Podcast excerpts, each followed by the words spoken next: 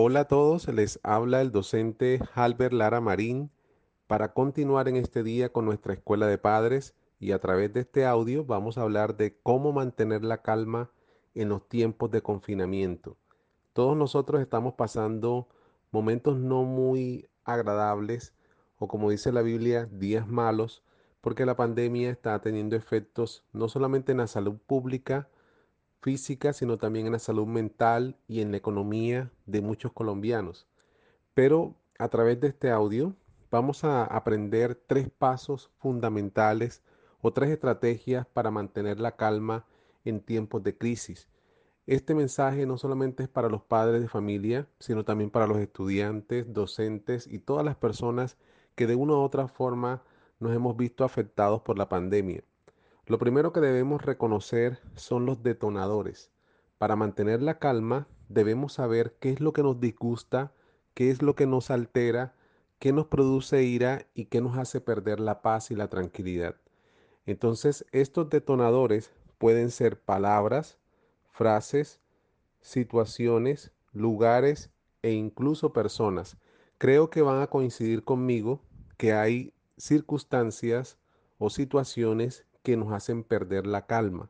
También puede llegar a sucedernos que hay personas con el hecho de que se presenten a nuestras vidas o al lugar donde uno esté, inmediatamente podemos llegar a perder la paz o la calma. También hay frases y palabras que nos roban la paz y la calma. Entonces, reconocer los detonadores de lo que nos intranquiliza va a ser importante para mantener la calma. Si ya sabemos cuáles son los lugares, las personas, las situaciones, los lugares que nos hacen perder la paz, entonces vamos a saber cómo actuar en el momento en que nos suceda. Vamos a tener la capacidad de neutralizar aquellas cosas que nos hacen perder la paz. Segundo, una verdadera espiritualidad. Para tener o mantener una verdadera calma hay que ser espirituales. Y si miramos la palabra de Dios, la Biblia, nos enseña cómo ser verdaderamente espirituales. Y la espiritualidad pasa necesariamente por tener una comunión verdadera con Dios. En Isaías 26, versículo 3, nos dice la palabra de Dios lo siguiente. Tú guardarás en completa paz aquel cuyos pensamientos en ti persevera. Esto significa que nosotros necesitamos de Dios para poder mantenernos en una paz, en una tranquilidad y en un estado del alma de mucho regocijo. Pero ¿cómo podemos lograrlo? Cuando perseveramos en los pensamientos de Dios, cuando perseveramos en los deseos de Dios, en los principios de Dios y cuando llenamos nuestra mente y nuestro corazón de los deseos de Dios. ¿Y cuáles son los deseos de Dios para con nosotros? Deseos de bien, deseos de paz, deseos de salvación, deseos de, que tengamos vida eterna, de que tengamos una vida en santidad, en pureza y sobre todo en amor.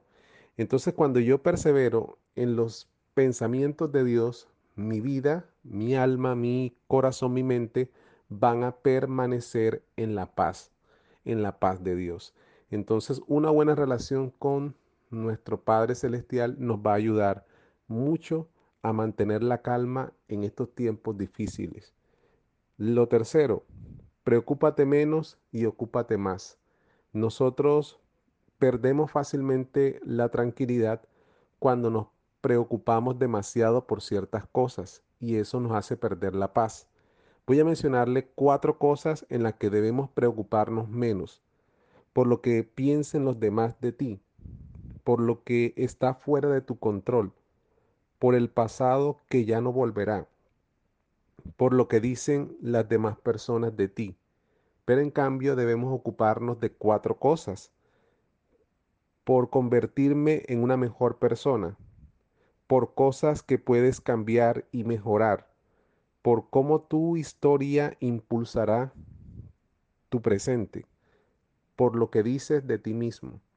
Si hacemos estas cuatro cosas, si nos ocupamos de estas cuatro cosas, verdaderamente vamos a mejorar y a mantenernos en un estado de calma y de tranquilidad en el hogar, en nuestra relación con nuestros hijos, en nuestra relación con la escuela y con todos nuestros semejantes. Estamos viviendo tiempos difíciles, pero aún en los tiempos difíciles podemos mantener la calma. Muchas gracias y Dios les bendiga.